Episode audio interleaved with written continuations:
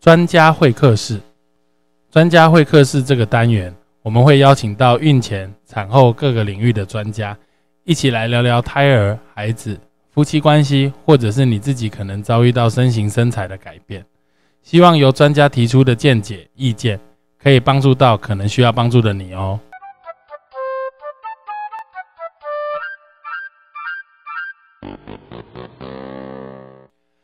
好，欢迎大家再次回到成武乐运。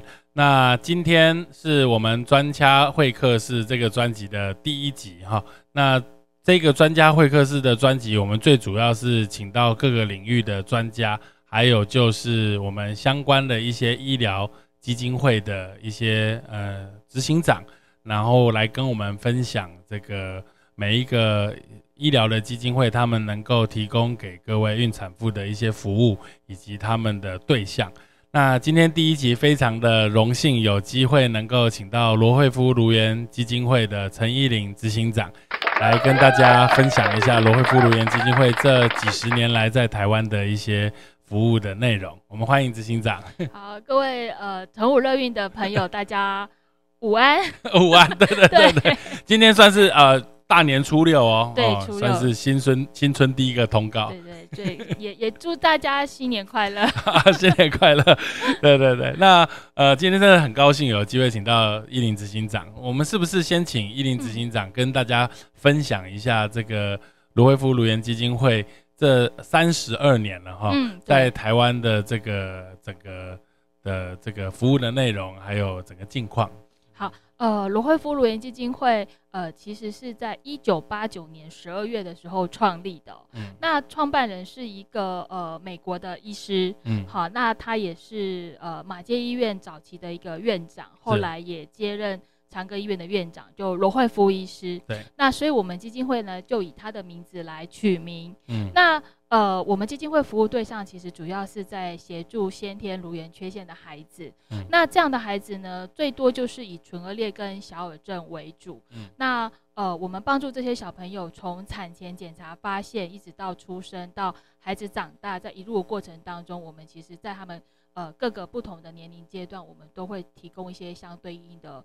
服务来帮助他们。OK，因为根据统计哈，台湾大概每六百个新生儿就会有一个唇腭裂患者。对，所以以以这样子的比例来说，台湾一年大概至少十五万，甚至我们以十八万人来生的话来算的话，大概一个一年会有大概三百个左右的颅炎呃所谓唇腭裂的患者。那以小耳症来说，五千个有一个，大概也会有一百个，呃，八十，呃，大概四十个，四十个左右，四十个小耳症，可是会有大概三百个，两三百个唇腭裂的患者。对对对，所以呃，其实呃，台湾这样一年大概呃，唇腭裂加小耳症加起来大概三百多个。嗯，那我们基金会其实为了要提供这些呃个案的协助啊，我们其实也跟很多的医疗院所啦，甚至卫生所啊，嗯，我们有。自己手动建立的一个所谓的新生儿通报的系统，是。对。那我们就邀请就是妇产科的医师或是护理人员，嗯，当你产检发现，或是有些孩子他是出生的时候才知道的，嗯，那可以取得家长的同意之后，跟我们基金会做通报。嗯，那呃，我们接到通报之后呢，我们的服务就会很快的介入，就等于主动跟这个家长家属来联系，这样。对对对对，因为我们第一时间马上就要解决孩子那个喝奶的问题了。对，你觉得基金会的服务对象现在来说是在产前多？还是产后才知道的比较多。呃，现在因为产检真的很厉害，因为这几十年来应该有很大的不一样。很大的不一样，就是说现在产检检查就会发生，尤其是唇腭裂，它其实在怀孕十八周到二十二周左右，对，就可以看得清楚。像我自己，我怀孕的时候，我一直问我的主治医师说：“哎，我的孩子有没有那个 脸部异常？” 对 对，就是家长都会很关心这件事情。对对对对，OK，所以。大概就是以现在的产检的过程中，会蛮多是在产前检查发现。对，那因为我我自己也是妇产科医师，所以我们会碰到有一个状况。因为我记得我去年去拜访你们的时候，你们有提到，就是说会来基金会咨询的妈妈，她其实基本上呃有七十到八成以上的妈妈可能会考虑把孩子留下来。对，那我马上就会提出一个问题，就是说，因为会去找你们的都会想要。呃这个留下来了，嗯，没有或者至少有这样子的想法。对，但其实一直基金会一直想要介入的是产前那一块，不愿意来的这一块。没有错，因为其实，在我们三十几年的一个服务的历程当中，我们就会发现。妇产科医师其实是我们最重要的推手啦。就是说，如果因为妇产科就是一个专业的权威，那如果在产前检查的时候发现，如果妇产科医师的态度是很有自信，然后告诉这个家属，就是说啊，这个你不用担心，台湾这方面的医疗很进步，那其实就等于给了家长一个定心丸。对，但如果遇到的妇产科医师是有一点暗示说，哦，那这个可能不好治疗。那其实很多家长可能就不会再来找我们咨询了，他们可能回去就自己做了一个决定了。对，因为我我上一次也有跟卢廷成医师聊到，是就是说。呃，医师其实，在碰到先天性异常，特别是唇腭裂这一块，因为大家现在在聊的是这一块，对，医师的态度真的很重要，没有错。而因为隔行如隔山，所以其实妇产科医师其实对于颅炎整形的这一块，其实呃，并不是像一般人认为的这么了解。我其实说老实话，也会碰到这样子的状况，所以妇产科医师在这一块，其实我觉得应该要能够呃多去 approach 这样子的。的机会，我不知道基金会这一块是不是有针对医师的部分有在一些特殊的说明，或者是哦有，因为其实我们在很早以前我们就发现真的是隔行如隔山，所以我我们其实现在就是我们每隔两年，嗯，我们就会跟妇产科医学会或者是护理人员的相关的学会合作，对，然后我们就会开办一个就是颅颜医疗研讨会，对，然后在这个会人当中，我们就会邀请颅颜专科的医护人员去做介绍，嗯，告诉。妇产科甚至小儿科的医护人员说：“哎，那你遇到这样的小朋友，那他们出生之后，我们是怎么样去协助他们接受医疗，然后甚至是术后的状况？那有时候其实基金会也会受邀到妇产科去做一些分享，因为其实我印象很深刻，是之前有个妇产科的团队邀请我们去，他就说：哎，我们出生就是接生的时候，我们看到孩子就是这样子有裂缝，那之后我们就不知道这个孩子。”后来怎么了？对，后续怎么？对他们就会很好奇。那所以，我那一天去跟他们做分享的时候，我大概就会提一些案例，让他们看到小朋友接受手术完之后的照片。那甚至因为基金会每一个个案，我们都服务超过十八年嘛，我们也会分享说，我们有些小朋友其实他们都表现非常的优异呀。然后甚至有人是念到史丹佛大学的啦，甚至就是在各行各业，甚至自己开公司的都有。甚至我们也有那个奥运国手。对基金会到目前为止已经成立三十二年，超过了。嗯，那执行长也在这个基金会服务超过二十几年以上。是。那这个当中，我据我了解，刚刚听到你说有一些你早期服务的个案，现在都自己已经生孩子了。没有错，就是就是家长会来跟我通告说，哎，你的那个职称要升级了。升级。对，他说，因为我自己已经变成阿妈了。阿妈。对，你也算是属于阿妈等级。对对对，我也是姨婆之类的。姨婆之类的。对对对。呃，太好笑了。那那我们会不会说，哎，这个你你，因为现在的过程跟十几二十年前可能不一样，因为产前检查越来越。进步，所以几乎很多都会在产前就发现。对，所以在基金会的咨询变成更多是在产前的部分。没有错，这一块可不可以跟大家分享一下？就是你觉得辛苦的点，或者是有成就感的部分。是哦，我想其实对家长来讲很辛苦的点是，哎，我好不容易期盼到的胎儿是有一个这样子的特殊的状况，所以其实家长会很挣扎。嗯，我到底要不要把他留下来？对，因为他多了一个选择的机会，他多了一个选择，嗯，然后甚至他有时间上的压力，因为就是有一个定法定二十四周之前要要能够做一个要做一个决定。是，那所以其实我们多数家长来到我们基金会的时候，呃，我想其实一开始其实就是泪流不停啊，嗯，对。那在基金会这边，我们其实可以提供给家长的协助。你碰到了会不会很多很自责，就是说啊，我是不是做错了什么？然后就是。因为你说一直不停的哭泣嘛，那以我们学这个心理学的观点，他一定会先有一段自责，嗯，然后再来就会转化成怪别人，然后最后有的人就能够成功的转化，接受人家的帮助，进而接受，然后开始去处理。是，他有些人就在前面这两段一直卡关。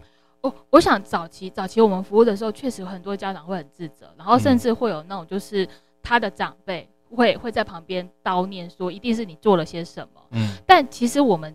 接触到多数的家长会跟我们讲说，哎，人家说那个拿剪刀我也没有啊，拿针线我也没有啊，对，好，然后各式各样的可能的状况其实都没有，嗯，然后该预防的都做了，可是为什么我的孩子还是有唇腭裂的状况？嗯，那这个时候呢，其实我们大概就会从比较从医学的层面去告诉他说，其实唇腭裂就是几率的问题，对，对，那你其实不用自责，嗯，那呃。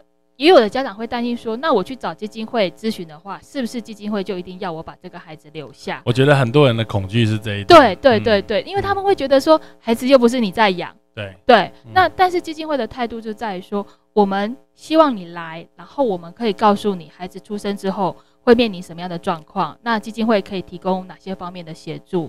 那甚至我们也有很多志工家长，他们可以去分享他们自己的心路历程，那甚至可以。带小朋友或是小朋友的照片，让你看看，说，哎，唇腭裂小朋友出生之后，经过手术，他治疗完那种可爱的模样，可以让家长他有更多的了解。那最后的决定权，其实还是在家长自己的手上。我觉得刚刚执行长讲的这段非常的好，就是罗惠夫卢园基金会能够第一步提供给刚产检的妈妈。有异常的这个兔唇的妈妈，兔唇唇腭裂的妈妈，他们的咨询是这样子的哦，就是说我我我之前也有在之前的 p o c k e t 提到，就是说我们碰到了这样子的问题的时候，不要急着到脸书上取暖去问问题，或者是说啊跟我的家属，然后我自己的父母，我自己的兄弟姐妹，一群不专业的人在讨论这个问题的时候，得到的答案绝对不会是正确答案。是我们希望能够咨询的是。正确的，然后能够提供正确正确医疗资讯的团体，像罗威夫卢言基金会，或者包含呃，在也有一个社团是这个兔宝宝大集合大集合这样子的社团。对，嗯，这个兔宝宝大集合这个社团其实是由基金会的一个自工妈妈，她无心插柳柳成荫所造成的。因为刚开始呃，脸书开始有社团的时候，她就想说，哎，那我来成立一下，然后我们可能可以有一些家长可以上来。那后来这个社团呢，现在就是呃有非常多的家长，包含是就是怀孕中的，呃还有就是小朋友其实已经很大的家长都在里面。那其实你在里面发问的话，就会有很多的家长去分享呃他自己的经验，然后甚至会给你一些呃他们。过来的一些历程啊，甚至小朋友手术要准备些什么啊，在上面都有非常丰富的懒人包。嗯嗯嗯。所以这是一个脸书的封闭性的社团。对，它是一个封闭性的社团，它是需要呃审核的。审核一下。对对对对。OK，好这一块那。在因为有产前的咨询，然后有这样子的整个过程，嗯，到出生的部分，基金会也有提供一些这个新生儿的礼包这一块。对对，我们我们有一个新生儿礼袋，因为呃这样的小朋友出生，他马上面临到的问题就是说，哎，他要怎么喝奶？对，好，那事实上呢，纯粹的小朋友也可以喝母奶，嗯，对，可是它是有难度的，所以其实现在就是说，哎，有那个呃。呃，奶瓶的厂商，他们就研发出纯腭裂的专用的奶瓶跟奶嘴。对，那所以其实基金会这二三十年来，我们就是都会赠送每一个这样的小朋友一套，好这样子的一个新生儿礼袋。那这个礼袋里面呢，就会有纯腭裂的专用的奶瓶跟奶嘴，那也会有基金会的联络资讯，然后甚至有一本卫教手册，让家长他可以从这个手册当中知道。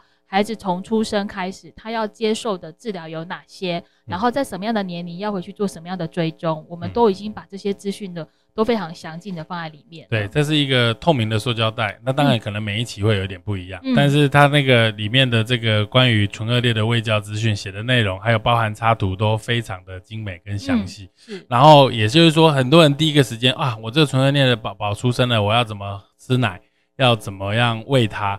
这一块其实基金会也都帮我们想好了，所以他都可以准备，已经提供这个是无偿提供的东西，嗯，对，给给各位妈咪来做使用。嗯，那再来就是会提到，就是说台湾虽然有健保的资源，然后还有就是很好的医疗技术。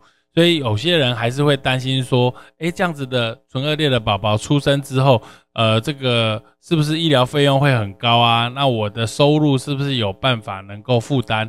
那再来就是这样子的治疗，它需要的时间啊，多久？将来小朋友是不是需要做语语言的复健啊？这一块，这一块是不是也基金会也能够提供一些协助？呃，对，其实现在呃，唇腭裂的。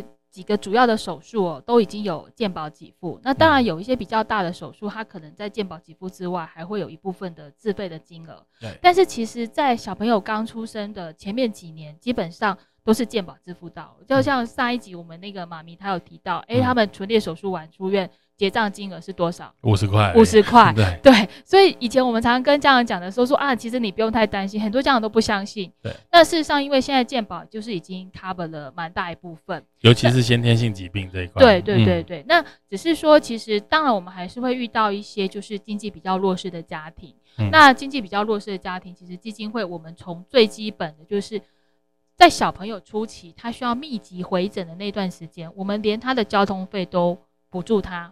哦，所以这个是罗威夫卢联基金会有办法做到的。对，我们就是补助他，因为早期我们就有发现，就是说家长觉得说啊，我我可能不是住在台北地区，然后我要上来就诊，那那个交通费其实是一个很庞大的数目，对，蛮可怕的数目。所以我们其实就希望透过这样一个医疗费的呃交通费的补助，我们让家长他不要放弃孩子的治疗，嗯，对他就可以依照整个医疗计划来进行，嗯，对。那当然，如果说像健保给付之外，那虽然是比较后面的，嗯，好。那呃，其实呢，当然我们前面家长就会知道，有些家长他就会有一些经验，他会开始储蓄。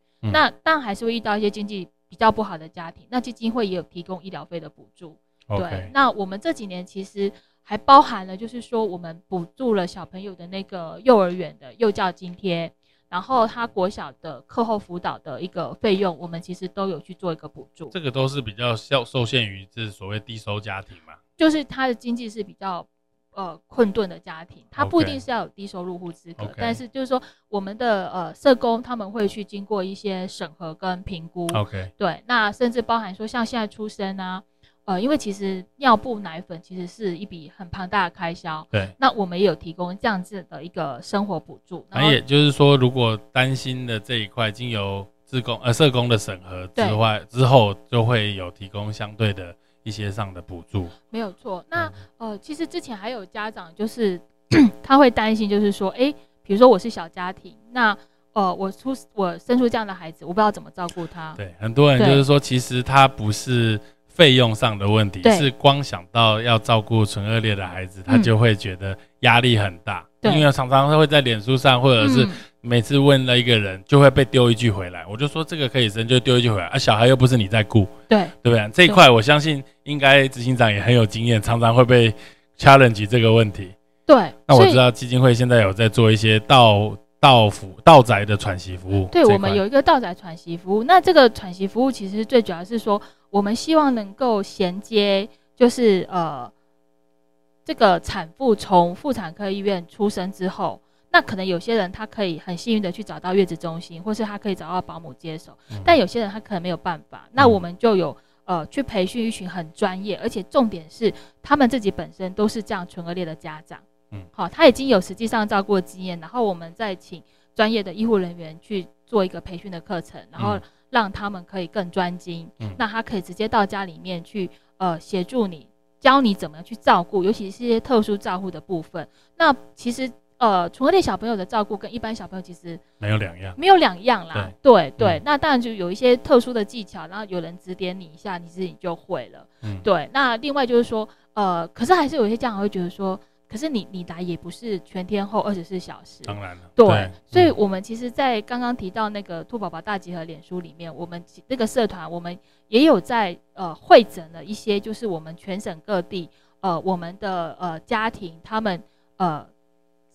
使用到的一些友善的月子中心，或者是呃那个月婆，或者是保姆，我们都有收集这些资料。你讲到这个月子中心，我上个礼拜就也有一个妈妈，她她发现他自己怀了一个纯恶劣的宝宝，然后到我的门诊来咨询。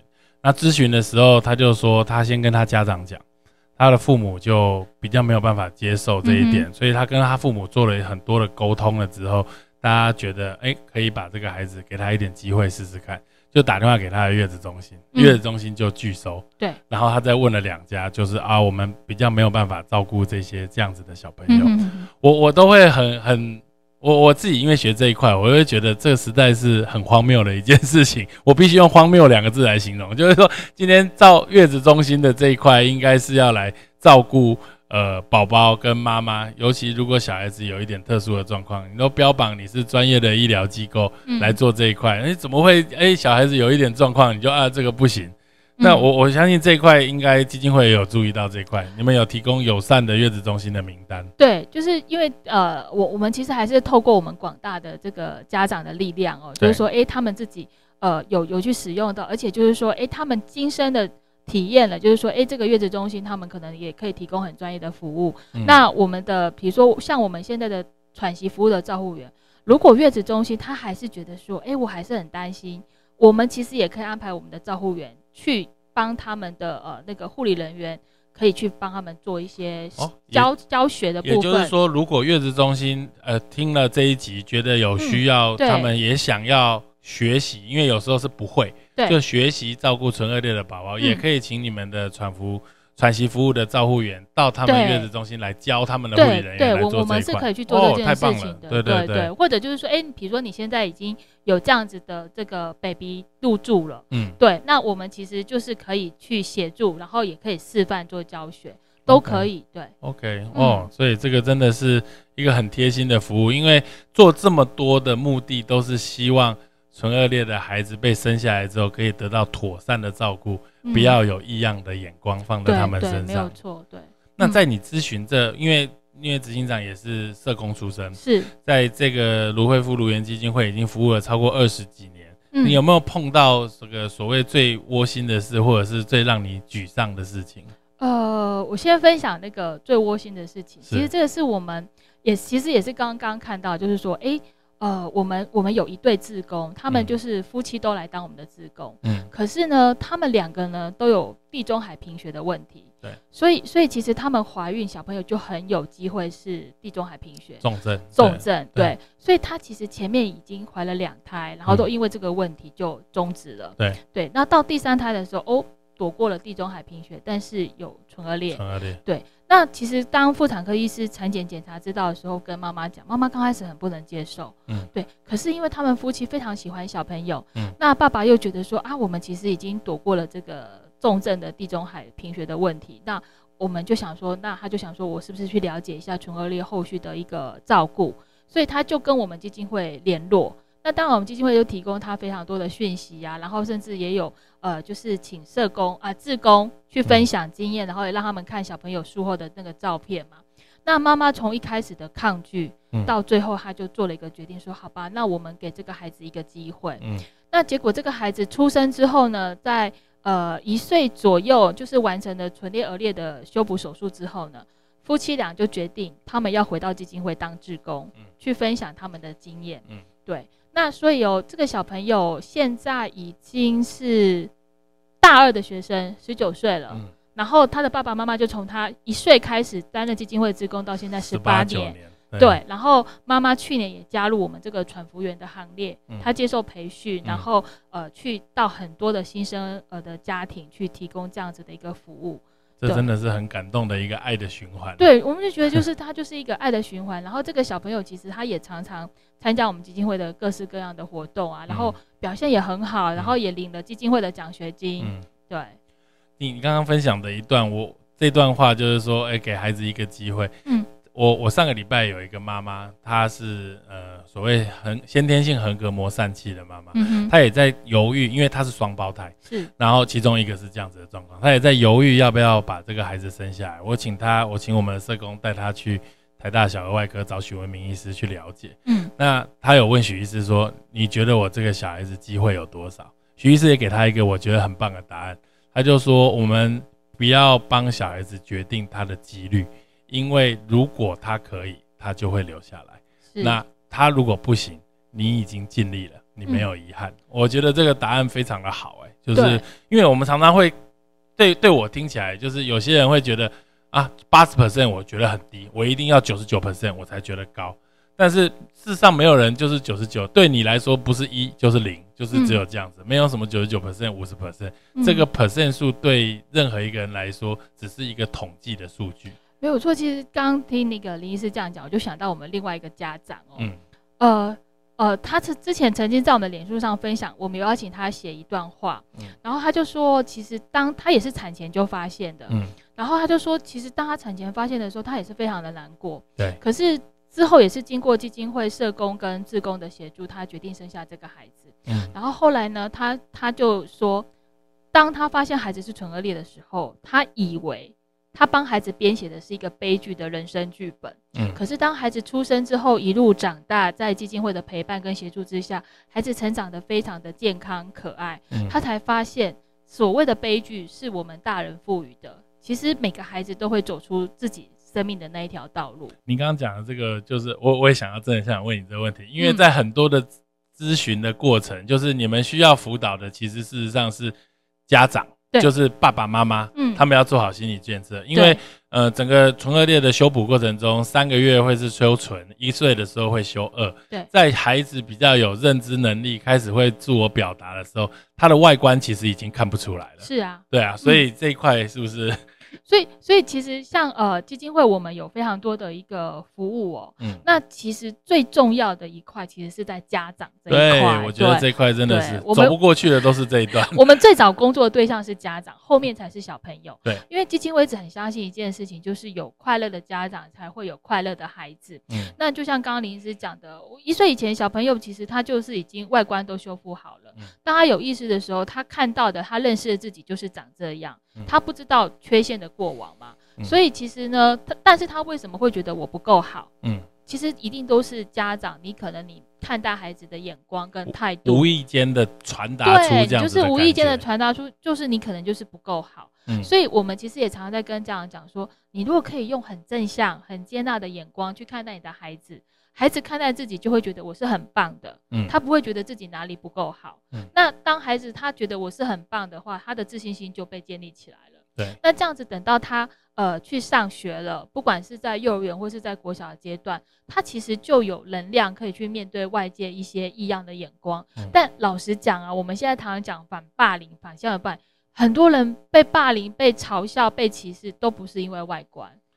对这一点，我觉得其实事实上真的是这样，霸凌的常常是个性或者是什么这些东西，对，或者是他其实事实上是身处在一个不是那么健全的家庭，没有错。他因为爸爸妈妈对他的感觉就是你就是不怎么样，不怎么样，不怎么样，天生的养成自卑，跟他的这个整个同才团体的生存过程中就会出现明显的异状。对，所以基金会的服务在孩子学龄前的服务哦，我们一定。都是家长跟小朋友同时开班，OK，对，就是比如说，哎，我就同一个时间点，家长在另外一间教室上课，小朋友在另外一间教室，但我们谈的是同样一个议题，只是不同的活动内容的设计，而且表达就是教小孩跟教大人的表达方式不一样。对，那因为我们就是希望说，让家长他可以成为基金会一个很好的伙伴，嗯，因为平常在家里他就可以把这些正向的观念带给孩子。嗯那因为基金会常常在讲一件事情，就是说。呃，虽然大家都认为唇腭裂我们要修复的是要去修复他生理上的疤痕，可是基金会更重要的工作是要去修复大人跟小孩心里面的疤痕。对，这个执行长讲到这个，其实就呼应到罗惠福医师他写他讲过的一句话，我这边把它念出来啊。他说，改变一个孩子的容颜，修补的不只是那个缺口，还有他们整个生命啊，让他们对自己有信心，对社会有感恩。长大后会是一个懂爱的人，再把爱传出去。对，这个其实就是我们基金会三十多年来，我们一直讲的，就是说基金会在推动的是一个爱的循环的工作。我们在服务的过程当中，我们不断的让孩子知道，你今天得到协助是因为有大众的支持。那我们也鼓励小朋友，他呃成长有能力的时候，他可以回过头来。他可以成为基金会的志工，他可以一样可以去付出。那像我们现在最常看到小朋友回馈的方式，就是说，哎，他是呃领，因为优秀的表现，他回来领奖学金。然后呢，他可以在台上跟台下的家长跟这些弟弟妹妹们分享他自己怎么走过来的。然后甚至他可以到我们的夏令营的营队、挑战的营队，他去当队辅大哥哥、大姐姐。那我觉得这个影响其实是很正向的一个循环。很多小朋友啊。在最后的回馈的时候，他会觉得说：“哇，我这次来参加这营队，这个队伍跟我一样是有纯恶劣的，我觉得好棒。”然后他跟我分享了很多我很困惑的问题。嗯，那我也希望我长大之后，我可以再回来这个营队当大哥哥大姐姐。也就是说，这个基金会提供的内容不只是纯恶劣的修补，因为这个是一个医疗的部分，是其实更多的是在建立个人的自信心。嗯，然后还有呃被这个社会接纳，甚至是接纳他自己这一块来说，没有。因为我觉得基金会我这边看到的资料是，除了呃做一些医疗上的资源的协助外，还做了家长的支持的团体，小朋友的游戏治疗、艺术治疗，那个幻童的夏令营，还有刚刚执行长提到的青少年的挑战营，青年的成长团体，语言的早疗服务，哇，这个涵盖的服务内容几乎是全人的。对，我们就是想说这是一个全人关怀啦，所以我们的服务介入就是会从产前检查开始。一路在孩子每一个发展的年龄阶段，我们都有相对应的服务提供给他们。嗯，对，因为我们也看到，就是说孩子在成长的过程当中，其实他会面临非常多的挑战。对，那这些挑战有可能是因为唇腭裂他需要去接受手术，会不会大部分其实不是啊？就是会不会大部分其实他后来，比如说你到十几岁关怀这个青少年，他面临的挑战其实跟唇腭裂一点关系都没有。呃，有可能啊，会不会失恋了跑来找你？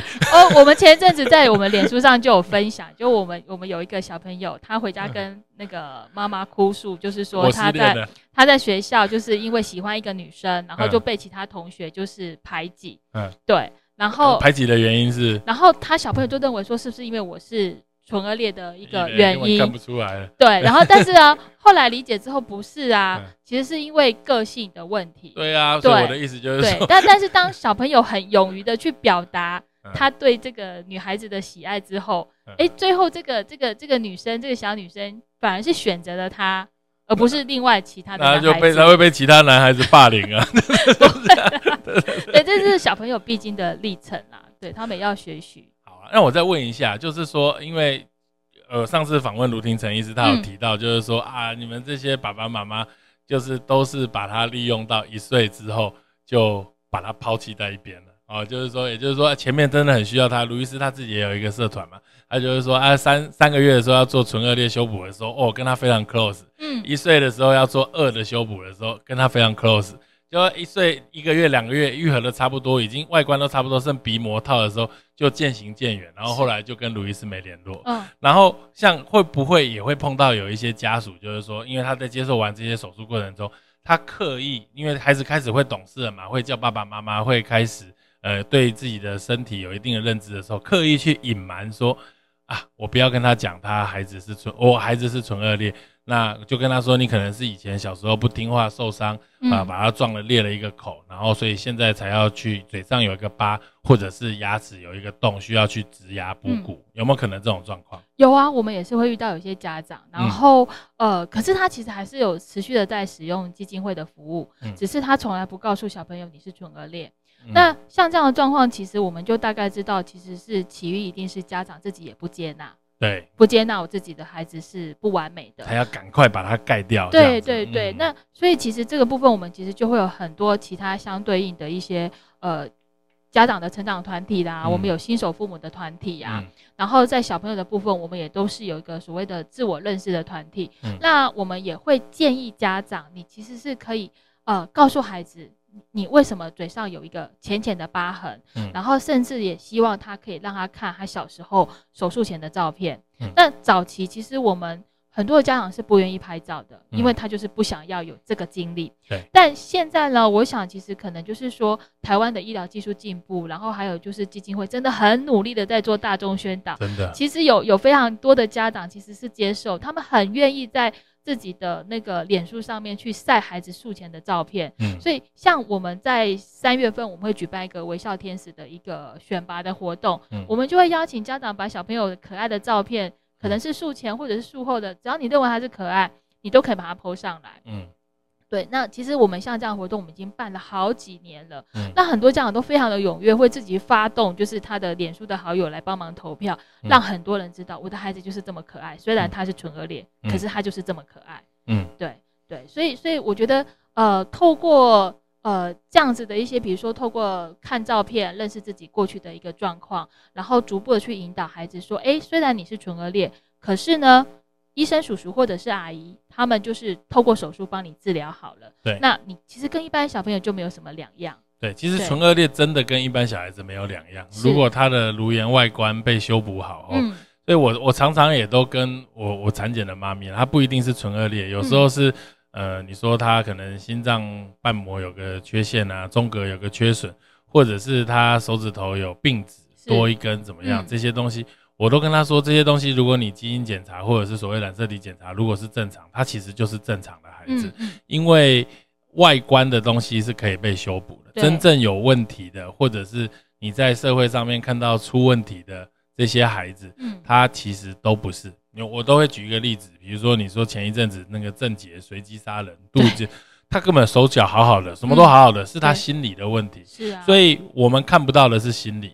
那所以看得到的东西，其实事实上是都是可以被治疗的。对啊，其实就像我们呃服务的小朋友，像我们呃前年有一个小朋友，他是多重的，嗯，呃，然后他的外观就非常非常的明显，即便他现在已经国小小五小六了，嗯，可是他的家人没有放弃他，即便家里的经济不是很好，可是都是一直支持他，然后也都定期回来接受一些治疗。但是呢，其实呢，小朋友表现就很优异啊，他二零二零年还得到我们的总统教育奖。真的不容易，所以所以你说一般的小朋友可能也没有办法像他这样的优秀，嗯，对，所以我们也常讲一句话，就是说生命会走出自己的道路。真的，除了办了这个微笑天使活动之外，之前还有一些绘本的比赛，对，就执行长今天也准备了一些绘本的故事要跟大家分享。是我刚刚稍微看一下，实在是太感动了。基金会已经发行了超过五十本以上的绘本了。对对对，那这个这个绘本呢，其实呃是。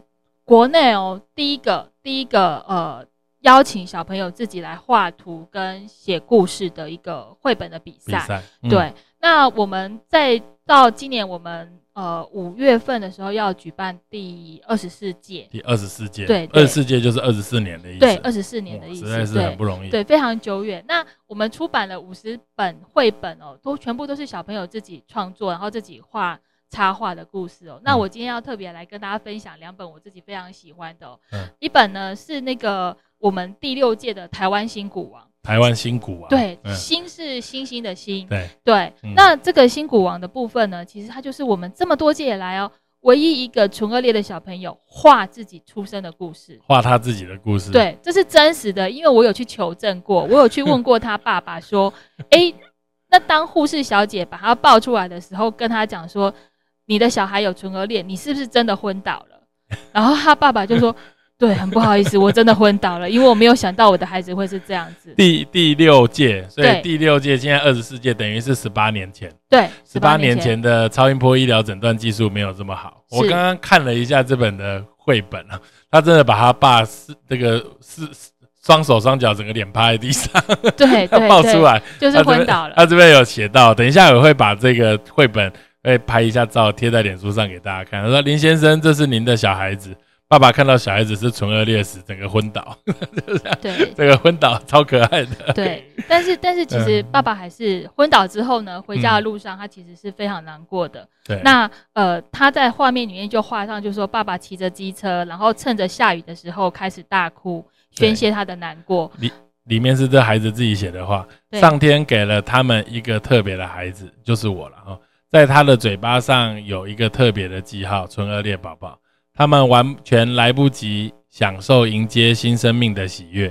那一年的秋天真的很冷。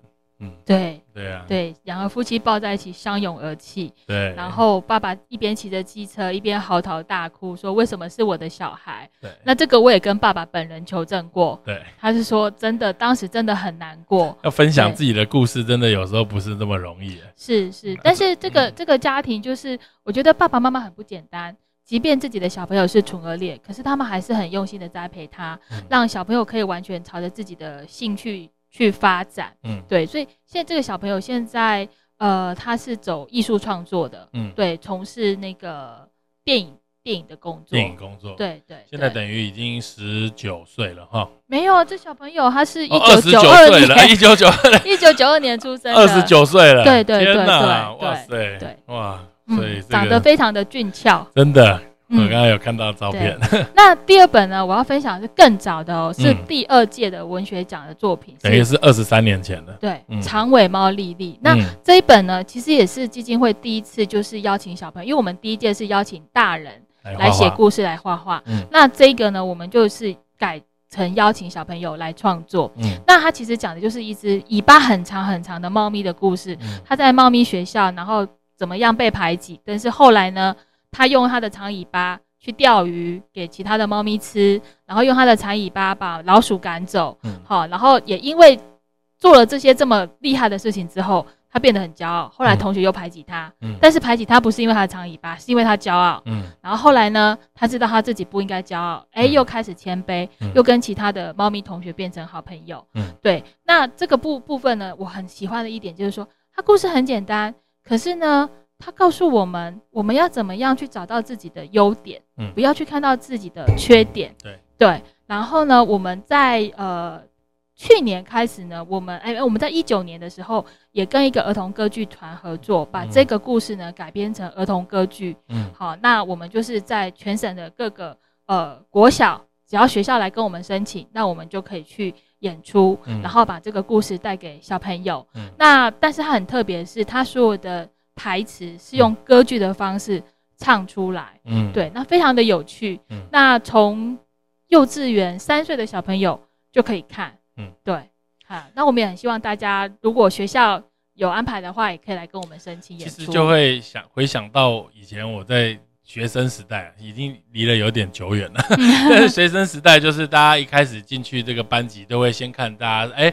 男生女生几个高矮胖瘦，谁长得好看，谁长得不好看，嗯，这个是给人的第一印象。对，但是你真正跟这些人相处了一段时间之后，你可能会跟有一些人是好朋友，嗯，有一些人是呃不好的朋友，或者是没有这么亲近。嗯，中间绝对不会是因为他长得好看不好看，对，所以绝对是因为他的个性。你慢慢跟一群人越来越 close，跟一群人越来越疏离，是，然后甚至到出社会之后，人的面容因为时间的演进，像我以前可能是七十，现在是一百，就是大家不会因为你的长相而有所不一样，纯粹是你的心。所以我觉得刚刚罗罗罗惠夫医师写的这个，就是说你治疗的是一个人的面容，但是改变的改变的是他这个人的一生。对对，因为他接纳了他自己。我觉得这一点实在是很重很重要。所以，所以其实我们在每一个服务当中，我们其实不管他的对象是我们的家长，还是我们的小朋友，我们其实都很希望他们可以认识自己的，透过认识自己的优点，嗯，然后呢，可以去建立自信，然后去找到属于自己的人生的角色跟道路。OK。那请问基金会现在在哪些台北哪个地？因为台北有嘛，对不对？那除了台北之外，有没有哪一些地点也可以接受到罗惠夫卢园基金会的服务跟照顾？我们目前在台湾就四个据点：台北、台中、嘉义跟高雄。嗯，对。那我们在菲律宾有一个分会，在美国有一个分会。对。那所以那东部的朋友们，其实就是会有我们北部跟南部的分会一起来。提供协助，OK，对。那台湾有在手术这样子颅那个颅炎外科手术的地方，也是有一些地方嘛？对。那目前来讲的话，主要就是以长庚医院跟那个台北医学北医这这这两个医疗院所为主为为主。但是门诊咨询的话，其实就很多，因为这两个。医院的颅炎中心的医师，他们有跟其他的医院合作，嗯，所以呃，比如说像长庚有跟张基合作，所以有在彰化开诊。对，那北医的呃，北医有跟花莲的门洛，还有台中的那个中山医学大学附设医院对合作，所以其实等于就是说，现在你可以来进行唇腭裂诊断的。呃，这个门诊的医疗院所是越来越多，那只是说手术，它还是要有它的一个基本的一个设备的要求跟团队的要求，所以手术目前还是集中在北部跟高雄高雄这两个地方。所以也就是说，罗惠夫卢园基金会在台北、台中、嘉义跟高雄都有这个呃基金会的分会，可以到那边来咨询。是。那如果需要门诊咨询的部分，在台北有北医，然后有长庚团队，对，然后桃园也有长庚。高雄也有长庚，对，然后那个张基的部分也有长庚团队会进驻，是。那那个北医的团队有在台中的中国医药学院以及花莲的门诺医院都有，所以其实涵盖了北中南东对的部分，其实都有。是对。那即便你不是在这些县市，你是需要在其他县市需要交通的往返，经由罗惠夫卢园基金会的社工评估，也都可以呃给予交通费或者是一些。相对一些手术经费的补助，对对，我们希望就是说，在呃孩子出生之后，就出从出生前一直到出生之后，基金会我们会回应你的需求，然后我们提供各个层面，包含在经济上面的，或者是说在孩子成长过程当中他需要的自信心建立各方面身心理社会适应的部分，我们会呃尽可能的去提供相对应的服务。今天虽然是访问。这个执行长，但是我在执行长的身上看到了罗惠夫医师的分身，而这样子的状况，其实事实上适用给罗惠夫基金会的每一位社工，以及整体的基金会的员工，对，因为他们都是呃，包含志工，对，哦，都是把这样子的曾经接受过，或者是认同这样子的理念，把这样子的理念一而再，再而三，三而四的把它传递出去。是我我们其实有个很大的目标，就是我们希望大家。听到纯鹅裂就想到罗惠夫，嗯，听到罗惠夫就想到纯鹅裂。对，我们希望可以透过这样一个品牌的连接，让有需要被帮助的人都可以得到我们的帮助。真的，而且我刚刚那个执行长有带一个这个笔记本，新的笔记本，我才知道，因为我看了前面看了罗医师的故事，生命线也是罗惠夫医师创立的。对对对啊，然后包含很多医院的小儿麻痹重重建中心、烧烫中中心、颅炎中心。其实都是罗惠福医师一手在台湾建立的，没有错。看了真的实在是非常的感动。其实罗医师是台湾医疗现代史上很重要的一个呃推手，对对，包含沙克疫苗也是他引进的，所以我们现在已经很少看到小儿麻痹患者了。对对对，那罗医师已经在二零一八年的时候辞世人间了哈，那他的总统。那时候蔡英文总统也有说，把台湾当做家乡来爱护的罗惠夫医师是永远的台湾人，没有错。他有得到什么医疗奉献奖还是什么？对他有得到医疗奉献奖，然后呃，最后这段时间总统也颁发了那个呃勋章给他。对对对，所以真的实在是很感动。有没有什么最后给希望？就是对于怀有唇腭裂的妈咪，嗯，你作为这个现在罗惠夫。基金会的执行长，你希望能够告诉他们的一句话？呃，我希望他们给自己一个机会，给孩子机会，然后可以来基金会咨询咨询。那呃，我们会告诉你所有可能会发生的状况，也但是我们也承诺我们会陪伴你，嗯，把孩子好好的照顾，培养他长大。嗯，对对。然后，但是你们来咨询了之后。要不要生或怎么样？这些当然还是你来决定权是在他们自己的手上。但是我们希望在他做出决定之前，他可以知道所有的一切。有这么多有爱的人来帮助你，有专业的、有心灵上的导师，有协助你的机会，还可以提供你经费。全世界找不到这种地方了。对，我我我我们希望就是真的是他们纯粹是无私的在奉献的。对对，其实其实。我们我们真的希望可以看到每一个孩子可以被好好的把握，然后被爱护。真的，对，这是我们最大的心声。包含我们成武基金会也是希望能够跟像罗惠夫卢园基金会这么优秀的基金会能够来合作，因为刚怀孕的妈妈或者是说刚检查出来的妈妈，我们是第一手接触到。是，我们会希望能够把这一类的妈妈快速的转接到这么好的基金会上面，因为有时候其实是差人推他一把。对，因为他不知道，他有一查到上网查到电话怎么样，那个电话就是不敢拨出去。是对，那如果我们能够协助他这一块，把这条线接上，这条线牵上，对，可能就是让一个很很健康的孩子出生长大，接受到良好的医疗，然后可以再把同样的爱做一个循环。对。